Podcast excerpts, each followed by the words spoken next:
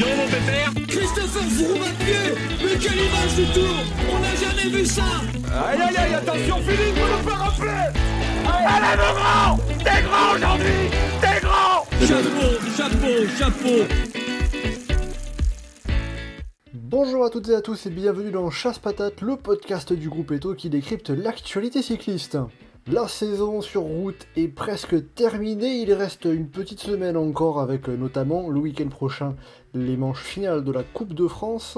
Et ce week-end, le week-end dernier, on a eu les deux grandes dernières courses du calendrier, on va le dire ainsi avec le Tour de Lombardie et Paris Tour.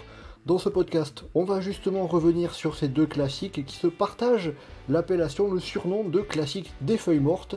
On va donc revenir sur le Tour de Lombardie euh, et Paris Tour avec ce qui s'est passé, un petit peu le, le, débriefing global de ces deux courses, avec deux de nos spécialistes du groupe Eto. Johan pour commencer, salut Johan.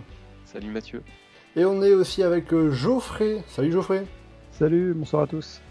Alors on ne cachera pas votre petit entrain par la reprise de la, de la saison de cyclocross. Alors saison de cyclocross qui a déjà repris il y a un petit moment, mais avec la Coupe du Monde qui est, qui est partie euh, ce week-end aussi, comme quoi pour vous dire un petit peu que euh, le cyclisme ne s'arrête pas l'hiver. Ouais, on a le droit en prime time euh, du coup euh, pour la manche américaine, 21h. ah c'est pas mal, c'est pratique au moins, c'est plus facile pour, euh, pour, pour être libre pour, pour voir la course. Et puis tant qu'on parle des autres disciplines, moi j'ai passé la semaine à regarder les championnats d'Europe de cyclisme sur piste et l'équipe de France qui repart avec 10 médailles. Ça peut être de bonne augure pour les championnats du monde qui commencent euh, mercredi euh, prochain. Et qui seront en France à Roubaix. Et eh bien voilà, vous savez tout pour le, pour le programme de ce podcast Tour de Lombardie, Paris Tour. Attention au départ, chasse patate, c'est parti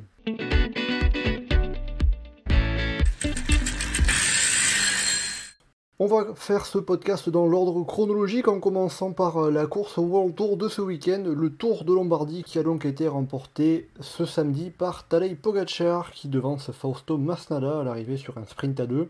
Tadej Pogacar, il rentre dans l'histoire d'une certaine manière. Il est le premier coureur à remporter dans la même année le Tour de France et deux monuments après Fausto Coppi et Eddy Merckx. Eddy Merckx qu'il avait en plus fait à plusieurs reprises Tadej Pogacar, sur ce Tour de Lombardie, est-ce qu'on peut dire que c'était euh, tout simplement le plus fort et que quoi qu'il arrive, euh, ben, même s'il n'était pas parti entre guillemets en facteur, il aurait euh, devancé les autres? Bah, Après c'est compliqué parce que si euh, il y a eu quand même pas mal de parties de transition et si s'était retrouvé dans le groupe, derrière on aurait très bien pu avoir un coureur qui part euh, tout seul et puis derrière il se fasse piéger avec les autres, comme on avait eu avec Molema la dernière fois. Donc c'était mieux pour lui d'être devant quand même, même si c'était peut-être le plus fort. Euh, avec Masnada aussi. Euh, mais euh, je pense que quand même il a couru de la bonne manière pour lui pour pouvoir gagner. Et puis il fallait quand même avoir les jambes pour tenir aussi longtemps devant et puis mettre 30 secondes à tout le monde dans le col avant l'arrivée. Donc il était très très fort en tout cas. Geoffrey, tu t'attendais à voir euh, Tadej Pogacar partir euh, tout seul aussi loin euh, de cette manière-là?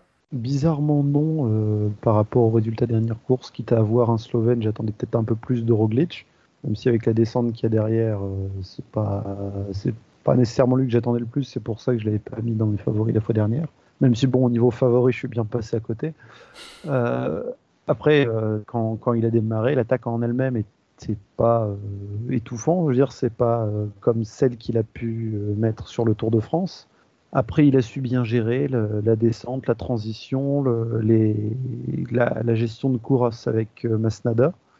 Après, De Koenig qui a fait une course, on, reviendra dessus après, mais, mais sur l'ensemble, il part dans le Passo di Ganda, c'est le seul à vraiment y partir, il creuse l'écart sur un peloton, parfois parce que derrière ça s'organisait un petit peu mal et ça s'entendait pas, mais, mais il réussit à tenir et, et, et à bien gérer sa course jusqu'au bout. Au sprint, il n'y a pas photo. Donc c'est peut-être plus une victoire euh, tactique par le fait d'être le premier à avoir vraiment pris l'avantage bah, c'est pas tellement qu'il est juste le plus fort euh, absolument comme euh, on a pu le voir sur le Tour de France, c'est qu'au final il était fort, pas aussi fort qu'il a déjà été, mais il y a, quand on voit le groupe derrière, je vois pas qui au final aurait pu lutter avec lui, euh, même dans d'autres circonstances de course.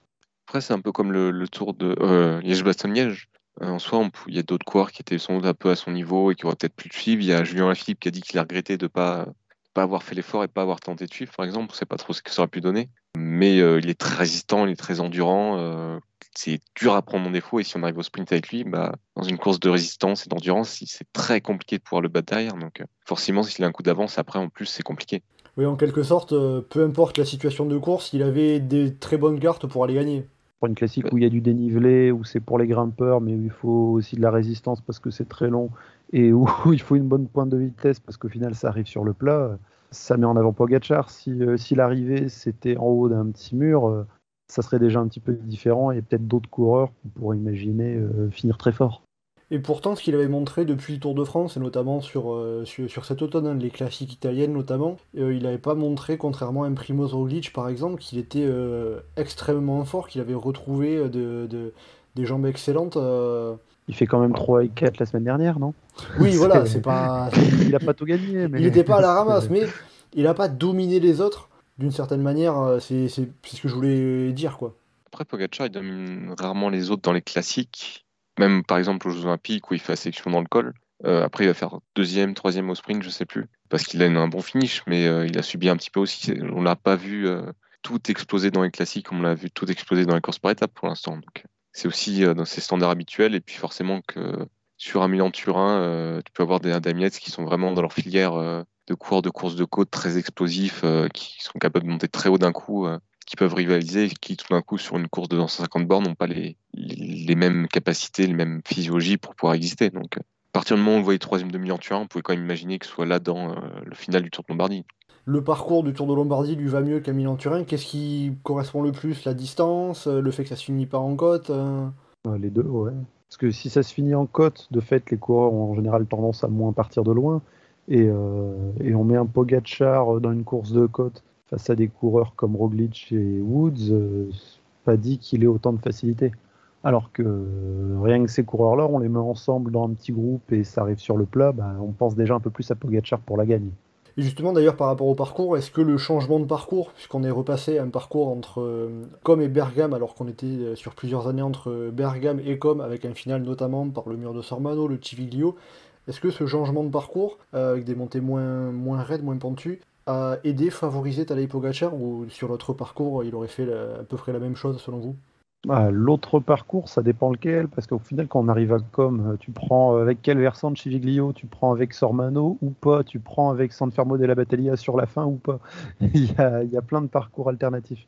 Si on prend un parcours où on, enchaîne Sormano à 40-50 bandes de l'arrivée, là, ça va être une course très dure qui se lance de loin. Les capacités d'endurance vont prendre euh, le dessus et on sait qu'un Pogachar va se retrouver très à l'aise.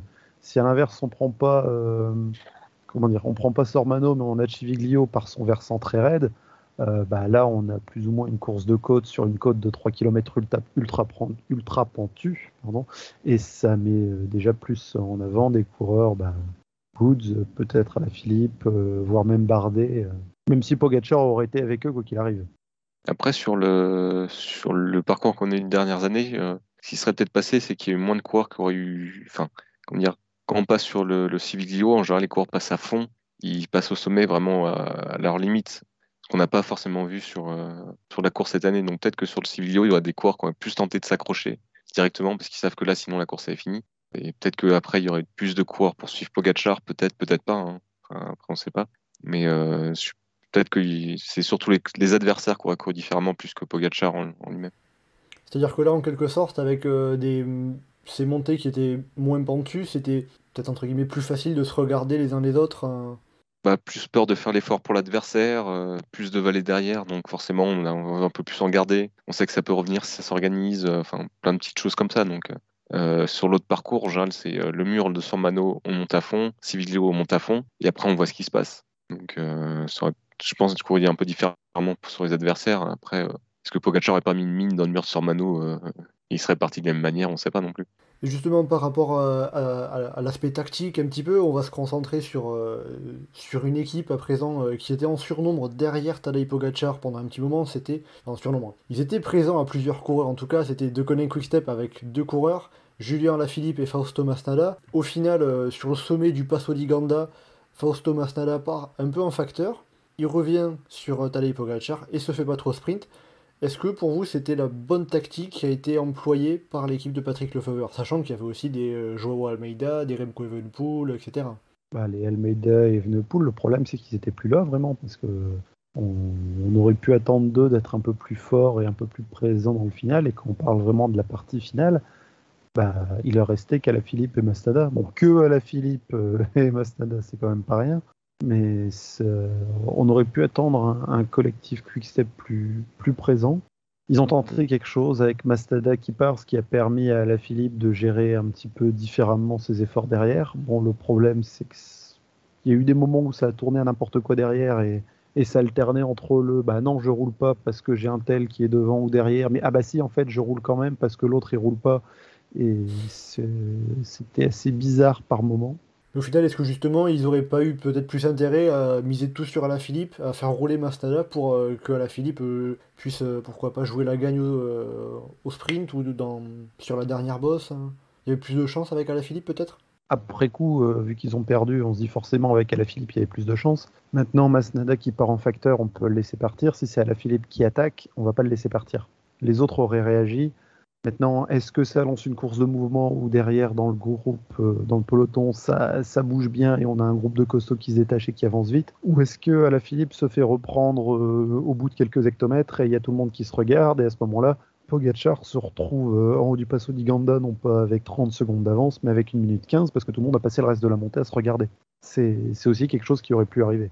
Bah, moi, je trouve pas que c'était une mauvaise chose en soi de si Masnada il a les jambes pour revenir, il revient, et puis au moins tu un coureur qui est là pour jouer la gagne, c'est déjà ça de prix. Quoi. Forcément qu'à la Philippe, ça plus un gagneur, donc tu as plus envie qu'il soit devant, mais euh, c'était quand même pas mal. L'erreur, c'est plus pourquoi Masnada roule avec Pogachar. La tactique classique, c'est le coureur devant, il dit Ah non, je roule pas, j'ai un mec derrière, et le mec derrière, il dit Ah non, je roule pas, j'ai un mec devant. Et puis les deux, ils se font emmener, et après, tu peux essayer de voir si Masnada a les jambes pour essayer de distancer Pogachar dans la dernière bosse. Mais euh, c'est sûr qu'au sprint, tout le monde a annoncé qu'il allait se faire battre, bah, il s'est fait battre. Euh, il y a quelque chose d'un petit peu plus subtil à aller chercher quand même. Mais voilà, après, euh, c'est pas forcément, c'est pas l'équipe qui a le plus mal couru non plus. Pour toi, il y, a eu de plus grosses erreurs tactiques que, que de Conan qui, ont, qui sont bien débrouillés pour toi du coup? Bah, Il y a eu plus certaines limites euh, physiques, mais par exemple, voulu faire rouler Vingegaard au lieu de démarrer directement une dynamique de relais de tout le groupe ensemble, c'est pas spécialement une chose à faire. quoi c'est un mec qui est lâché, il est lâché, tu, tu tu dis ok, on lui met qu'on va rouler, si une garde y revient, c'est bien. S'il revient pas, c'est pas grave. Mais euh, dans un final de classique comme ça, tu sais que les mecs devant, ils partent, ils sont plus forts, ils vont aller au bout si jamais c'est un équipier qui roule derrière. Oui, la Jumbo avec euh, au final Rolich qui était un petit peu limite sur le final. Hein. Peut-on être surpris de voir la Jumbo Visma faire n'importe quoi? C'est vrai que sur les derniers podcasts, vous critiquiez un petit peu les tactiques euh, néerlandaises et de la Jumbo Visma. Bah, c'est le, running gag. Hein. Euh, à chaque fois. Euh, parfois c'est Movistar, parfois c'est eux. Mais non, oui, pourquoi? Bah, Après, maintenant, on a, vu aussi dans le final que Roglic n'était pas aussi fort que ce qui semblait être par rapport à ce qu'il avait donné dans la semaine. Pour The Killing Quickstep, bah, malheureusement, il n'y a pas à y avoir un débat très animé. Je suis même avec Johan. Fausto Bastada n'aurait pas dû passer le moindre relais. Il restait dans la route Pogachar. Euh, et, Pogachar, il se débrouille. Quoi. vu la différence de standing entre les deux coureurs, vu la différence de palmarès entre les deux, euh, non, quoi, c'est à Pogachar de rouler jusqu'au bout. Pogachar, il a gagné le tour, il a déjà gagné une grande classique euh, difficile en réglant au sprint d'un petit groupe. Mastada, son palmarès, c'est quoi? Il a une étape du Giro, il a dû en gagner au Tour des Alpes et il a gagné une course par étape en Chine et je crois qu'il a rien gagné d'autre. C'est pas le même pédigré, oui, c'est sûr bah, c'est pas personne non plus, Fausto Mastada, mais, mais dans cette circonstance de course-là, surtout qu'il a la Philippe derrière, il reste dans la roue, il en fait pas une et il attend le sprint. Parce que si euh, Pogachar euh, mène les 10 bornes de plat et la montée de qu'il y avait dans Bergame, j'ai oublié son nom. Euh, oui, le Collet Aperto. Collet Aperto. Si Fausto Mastada se contente de rester derrière, en plus, s'il passe moins de relais, il peut peut-être être un peu plus frais, donc revenir un peu plus vite sur Pogachar euh, dans ce cas Alperto, quand Pogachar accélère un petit peu. Euh, et, tout ça fait qu'il peut avoir un peu plus d'énergie pour battre Pogachar à l'arrivée. réussir à le battre, ça c'est encore autre chose, mais déjà il avait un peu plus de chance, alors que là on a vu euh, qu'il n'y a même pas eu match au sprint entre les deux. Et après, donc, au final, on a un groupe derrière avec une demi-douzaine de coureurs qui n'ont pas réussi à revenir sur Pogachar et Masnada en citant dans l'ordre d'arrivée, Adam, Yates, Primoz Roglic, Alejandro Valverde, Julien Alaphilippe, David Godu, Romain Bardet et euh, Michael Woods. Parmi ces coureurs-là, est-ce qu'il y a un coureur qui a plus perdu que les autres, qui, aurait pu euh, davantage que les autres euh, l'emporter et qui, avait, qui a fait peut-être une erreur tactique? On pourrait dire Yates parce qu'il remporte le sprint du groupe. On pourrait dire Alaphilippe parce que s'il n'a pas se préoccuper nécessairement de, de, est-ce que Masnada va peut-être gagner devant parce qu'il passe des relais quand même. Donc peut-être qu'on joue quand même la gagne pour Masnada. Ça, il aurait peut-être eu des informations différentes. Il aurait peut-être pu gérer sa course différemment. Maintenant, c'est compliqué de lister un coureur qui aurait plus perdu que les autres. C'est facile de lister un qui aurait euh, de toute façon rien changé, c'est Michael Woods, qui a fini dernier du groupe au sprint. Ça, ça aurait pas changé grand chose. Tu l'aurais pas vu sortir tout le monde de sa roue dans le, dans, dans le collet aperta?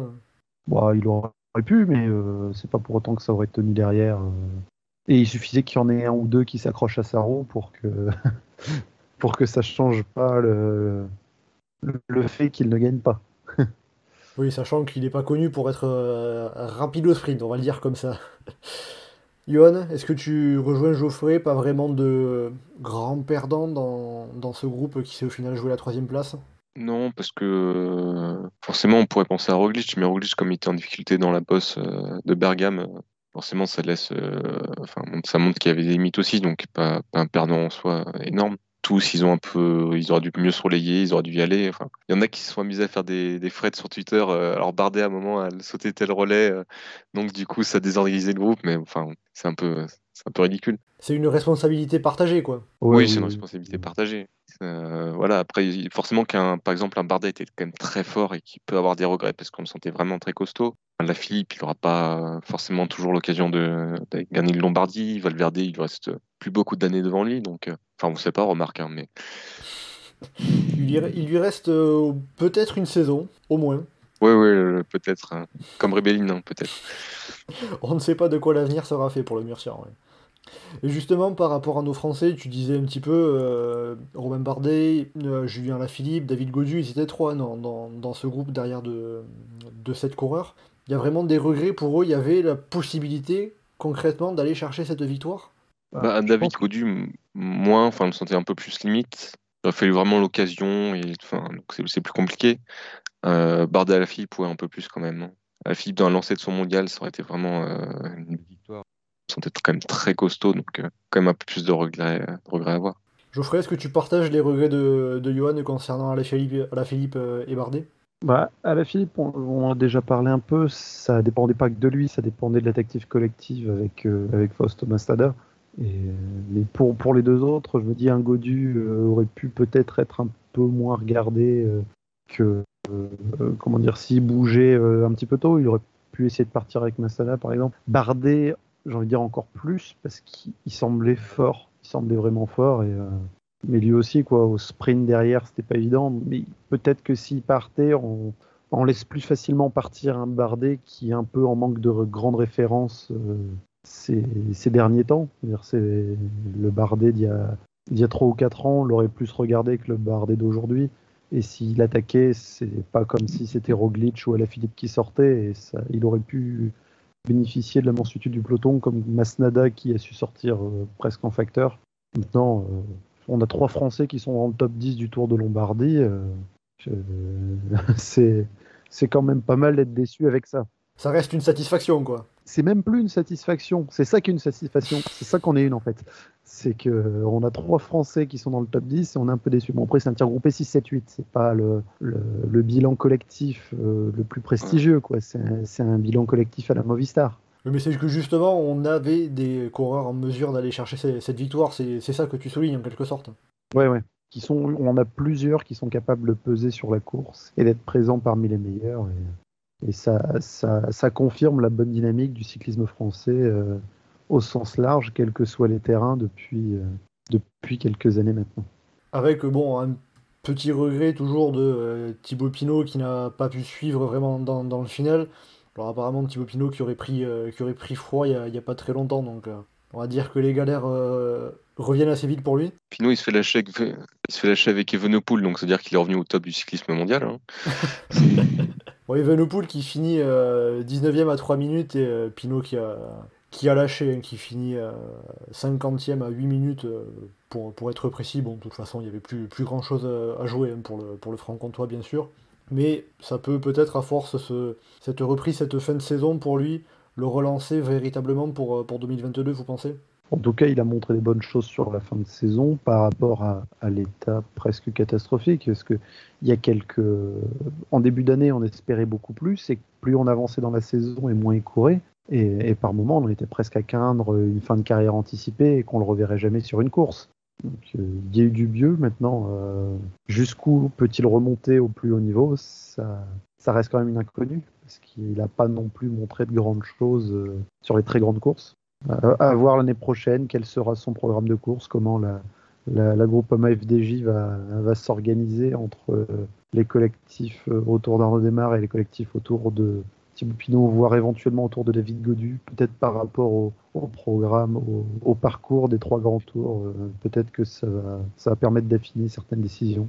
Eh bien, on suivra ça l'an prochain, donc euh, comment euh, voir ce que va pouvoir faire Thibaut Pinot et l'articulation de, des différents leaders de Groupama FDJ avec également David Godu et Arnaud Desmar. Et ça nous fait justement une très belle transition vers la deuxième course de ce week-end, Paris Tour, remportée par Arnaud Desmar. Ça faisait 15 euh, ans qu'un Français n'avait pas remporté Paris Tour. C'était pas rien quand même, ça remonte à Frédéric Guédon, qui était justement directeur sportif euh, d'Arnaud Desmar ce dimanche, donc euh, la belle petite histoire pour boucler la boucle. Avant de parler de la course d'Arnaud Desmar et de sa saison hein, dans, la globalité pour sa neuvième victoire cette saison 2021, Parlons un peu du parcours quand même, Paris Tour. On en a encore parlé ces derniers jours, notamment dimanche, hein, le jour de la course, on en a parlé sur les réseaux sociaux. C'était cette année la quatrième édition du parcours avec ses chemins de vigne, c'est-à-dire qu'on n'est plus sur le sud de la, Loire avec notamment euh, euh, la côte de, les, petites côtes comme la côte de l'Épan. Là on est sur les, chemins de vigne qui, euh,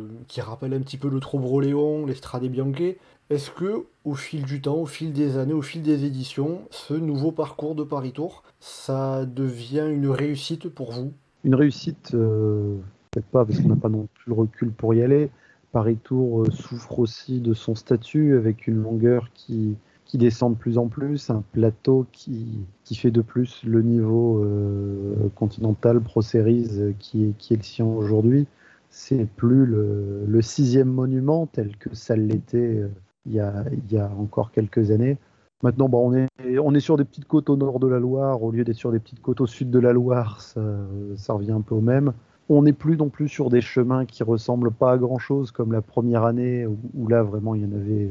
C'était euh, déraisonnable de faire passer une course dessus. On en a encore qui sont beaucoup trop abîmés avec beaucoup trop de cailloux euh, très pointus. Et là, ça, ça fait vraiment un côté loterie qui, qui dessert un peu la course. Alors que sur, euh, bah, tu évoquais le, le Trobroléon, le Trobroléon, on est un peu plus déjà sur des chemins sablonneux où, où il y a moins le risque de, crevaison intempestive sans que le coureur puisse grand-chose. C'est ce que je déplore par rapport à certains des secteurs euh, du final de Paris Tour. Pas tous. Maintenant, euh, bah, petit à petit, on est en train de s'y faire. Quoi. Les premières années, ça faisait bizarre parce que c'était un changement radical par rapport à ce que ça avait été depuis longtemps, mais mais c'est comme dès qu'il y a un changement radical dans, un parcours. Quoi. les premières années euh, de, de l'Amstel, quand on arrivait au Coberg, ça faisait un, peu bizarre. Bon, après, euh, ça a changé, c'est passé à autre chose. Dans, dans, le même esprit, si on pense au côté, on dénature Paris Tour, ça, ça me fait un peu penser à, à une remarque que j'ai vue de Marc Madio il y a quelques années, qui trouvait que, que Liège-Bastogne-Liège avait été dénaturé quand ça arrivait à Anse, parce que la vraie arrivée, c'était censé être à la Sauvenière, alors qu'au fil des années, bah, il y a eu plus, de souvent, plus souvent des arrivées de Liège-Bastogne-Liège à Anse que dans le boulevard de la Sauvenière. C'est une question d'habitude, après, en quelque sorte, on va dire. C'est ça, il y a, y a, un contexte qui fait qu'à un moment ou à un autre, on s'attache à, à, une course. Et, et moi, je, le Paris Tour avec lequel j'ai grandi, avec les, duels entre baroudeurs et sprinteurs, avec des Schmil, des Taffy, euh, des Eric Decker, parfois, et des, sprinteurs avec du, du Petaki et du Zabel euh, à d'autres occasions, et qui est, qui est ce duel sur une course euh, tardive en octobre sur 250 à 260 km où l'ennemi c'était le vent et les toutes petites côtes où on avait trois ou quatre qui faisaient pas plus de 500 mètres dans le final bah, je, me suis habitué, conditionné à ce Paris Tour-là.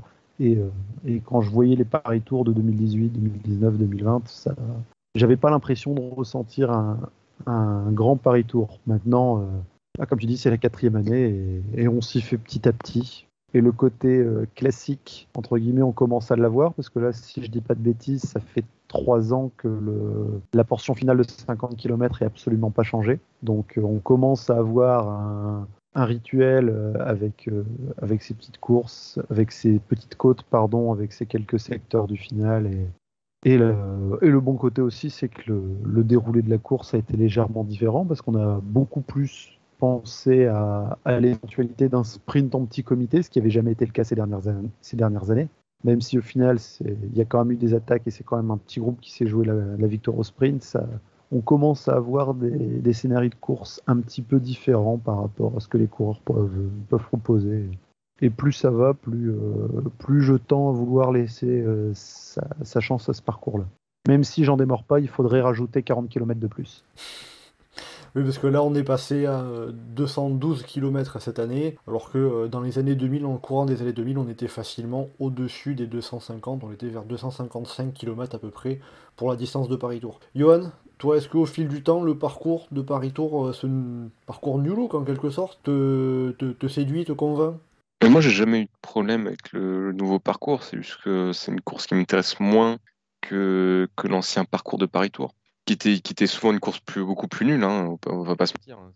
Des fois des années où il se passait rien, pas de bordure, que dalle, un peloton groupé, un sprint et puis c'était fini. Mais euh, que je trouvais plus, atypique dans le peloton, une espèce de, de Milan sans Remo de fin de saison, quelque chose comme ça que je trouvais assez chouette. Là, c'est un peu une Flandrienne un peu plus classique, on en voit beaucoup maintenant, euh, et un peu plus, euh, attendu de ce que ça peut donner, quoi. Donc euh, après, je trouve que euh, c'est une réussite dans ce que ça veut faire. Le parcours marche bien, il s'est bien installé. La course de cette année était vraiment chouette. Justement, parce qu'il y avait plus de suspense que d'habitude par rapport aux autres années où il y avait souvent un... Enfin, c'est décanté un peu plus vite. Donc, c'était une belle édition, c'était chouette à voir. Moi, je serais aussi pour ajouter 40 bornes, mais 40 bornes après les côtes. Une espèce de, de Ganvey game euh, pour arriver à Tours. Euh, tant qu'à faire une Flandrienne, autant faire une Flandrienne jusqu'au bout, quoi. Mais non, c'était chouette. Enfin, ça marche bien. Il y a les chemins sont quand même beaucoup plus propres, euh, ça va finir par se tasser au fur et à mesure des et au final, est-ce que c'est peut-être plus intéressant pour euh, le déroulé de la course, ce qu'on peut y voir, d'avoir ce nouveau parcours par rapport à l'ancien? Bah Pour le grand public, c'est mieux. Enfin, c'est plus. Pour le grand public, je pense que ça passe mieux. Je pense que c'est plus iconique. Euh, ça a moins le côté un peu spécialiste, euh, aficionado de cyclisme qui va regarder les pauvres petites côtes de 400 mètres euh, à 10 bandes de l'arrivée et qui va se dire ah oui, là cette côte mythique, pont d'autoroute, là. Enfin voilà quoi. Après, ça marche bien, c'est, plus télégénique, c'est, un peu dans l'air du temps forcément, avec les chemins non goudronnés, mais c'est, chouette quoi. Et donc au final, on peut dire à Patrick Lefeuvre qu'il peut revenir ou, ou pas? Parce qu'il avait dit après la première édition que les secteurs étaient trop dégueulasses, qu'il voulait plus revenir sur Paris Tour. Quand on voit comment ils sont foirés leur Paris-Roubaix en crevant dans tous les sens, euh, et que Patrick Lefeuvre va pas dire ah non, on viendra plus Roubaix, c'est trop dégueulasse. Euh, franchement, oui, Patrick, tu peux revenir quoi, arrête de te foutre du monde. Hein. On va quand même parler de, de, la course de cette année avec Arnaud Desmar qui a, qui a, qui a levé les bras sur le boulevard de Gramont, euh, sa neuvième victoire de la saison. Ça faisait 4 mois hein, qu'il n'avait pas gagné Arnaud Desmar, ça, ça, remontait un petit peu depuis la, la route de l'Occitanie, la deuxième étape. Est-ce que pour Arnaud Desmar, euh, en quelque sorte, cette victoire, ça va sauver sa saison, peut-être, euh, cette saison 2021 pour lui? Oui, bah, complètement. Euh, c'était pas une saison vide. Enfin, quand tu gagnes des courses par étapes, euh, c'est quand même toujours, toujours bien sur le palmarès. Mais euh, pour un cador international comme Demar, forcément, une année où tu gagnes pas de grosses courses, tu gagnes pas d'étapes sur les grands tours, euh, même il a pas gagné en World Tour, je crois, il me semble. Ouais, tout à fait. Euh, oui, voilà. Euh, à la fin de saison, tout d'un coup récupérer un grand nom du cyclisme au palmarès, et notamment pour les sprinters, euh, une des classiques de référence, enfin en tout cas qui était une des classiques de référence, euh, une course qui convient très bien, où il a toujours bien figuré et où enfin il réussit à gagner, oui forcément ça lui sauve pas mal de choses. Ça fait que fin de saison il va pouvoir finir de ok j'ai réussi à faire ça, l'année prochaine on va repartir, on va peut-être changer des trucs à entraînement, mais je, peux quand même avoir confiance dans ce que je fais et puis euh, on va pouvoir quand même réussir de, performer au plus haut niveau. Geoffrey, cette victoire sur Paris Tour, ça sauve sa saison, ça n'efface pas les ratés notamment sur le Tour de France et la Volta ça le, le, bon point positif, comme Yann le disait, de finir sur une bonne note, de dire ah bah quand même il y a moyen d'aller récupérer quelque chose, mais, pour moi ça sauve pas la saison parce que c'est une saison sans la moindre victoire en World Tour. On attendait beaucoup de son Tour de France euh, après son Giro l'année dernière. Il, il avait une équipe autour de lui, il sort au bout d'une semaine. La Vuelta, il y a trois malheureux top 10 qui se battent en duel alors qu'on mettait en avant un parcours pour sprinter dire, ouais, il a, il a gagné Paris Tour, mais, mais il, il, a gagné Paris Tour en 2021. Il n'a pas gagné Paris Tour dans les années 80, dans les années 90, dans les années 2000 euh, ou avant. Quoi. C'est, il a gagné une Pro Series de 210 bornes. C'est bien, mais ça, ça sauve pas, sauve pas une saison. Quoi. Le... Oui, il a 9 succès, mais je veux dire, le, enchaîner des victoires, c'est quoi, la, la route Tourangelle, les boucles de la Mayenne et la route d'Occitanie. Euh, c'est bien pour le, pour le top sprinter d'une équipe continentale, c'est pas pour le coureur qui, euh, qui se veut être un des meilleurs sprinters du monde, qui l'était pour moi l'année dernière. Tant qu'en tout cas ces victoires-là ne sont pas en préparation de quelque chose euh, à côté. Dire ces neuf succès-là, s'il y aurait eu juste un succès sur le tour, voire même un succès sur la Vuelta, là j'aurais dit ouais, ça, ça, aurait sauvé la saison. Là, sa victoire sur Paris Tour, il a été la chercher avec la manière, mais euh, et justement, par rapport à la façon dont Arnaud Desmar a gagné ce Paris Tour, qu'est-ce que ça représente, cette victoire, dans ce qu'est devenu le coureur Arnaud Desmar le, problème, c'est que le coureur qui est devenu Arnaud Desmar, je ne sais pas trop ce que c'est. Enfin, moi, c'est un garçon que j'adore, j'ai rien contre lui, mais le problème, c'est que il, se met à bien briller dans certains sprints. Du coup, on part dans le côté, bon, bah, on va, se mettre un peu de côté des classiques et on va mettre tout en forme pour le sprint. Résultat, sur le sprint, ça se retrouve être un gros couac. En revanche, il sait se montrer hyper costaud dans des parcours piégeux, avec des petites bosses, tout ça, et il est pas mal sur les classiques. Ah bah, du coup, on va se tourner un peu plus vers les classiques, un peu moins pour le sprint. Sauf que sur les classiques, ça va pas. Alors finalement, on revient vers le sprint, ce qui s'est passé l'année dernière, et ça a été super. Il fait une saison énorme, il bat les meilleurs dans plein de courses, il gagne quatre étapes et le maillot cyclamen sur le Giro. Du coup, cette année, on se dit bon bah tout pour le sprint. Résultat, bah, euh, c'est un bon sprinter au niveau Coupe de France, et encore euh, même pas toujours pour que son grand succès, il aille le chercher en costaud dans une classique. Il y a un entre-deux qui réussit pas à se trouver, il y a une alternance euh, qui n'est pas vraiment réussie de succès, on passe de l'un à l'autre sans qu'on réussisse trop à comprendre pourquoi. C'est particulier. Maintenant, pour l'année prochaine, reste à voir, euh, je pense, le parcours du Tour de France et l'équipe que va envoyer la FDJ. Est-ce qu'il va partir vers les classiques? Est-ce qu'il va partir vers le Giro? Ça va dépendre aussi du parcours du Giro, le, Giro qui se fait parfois des origines montagne. Si c'est le cas euh, et qu'on a un parcours qui, ni sur le Tour ni sur le Giro, met en avant les sprinters, bah, de fait, il va se retrouver à partir un peu plus sur les classiques. Peut-être que ça tombe bien, vu le Paris Tour qu'il vient de faire là. Mais euh, il faut voir. Ça reste un coureur qui est capable de gagner, mine de rien. Mais le problème, c'est que il gagne pas nécessairement là où on aimerait qu'il gagne. Johan, Arnaud Desmar, c'est plus un sprinter, plus un classic man euh, Vers quoi il tendrait le plus Bah, euh, voilà. c'est compliqué. C'est compliqué.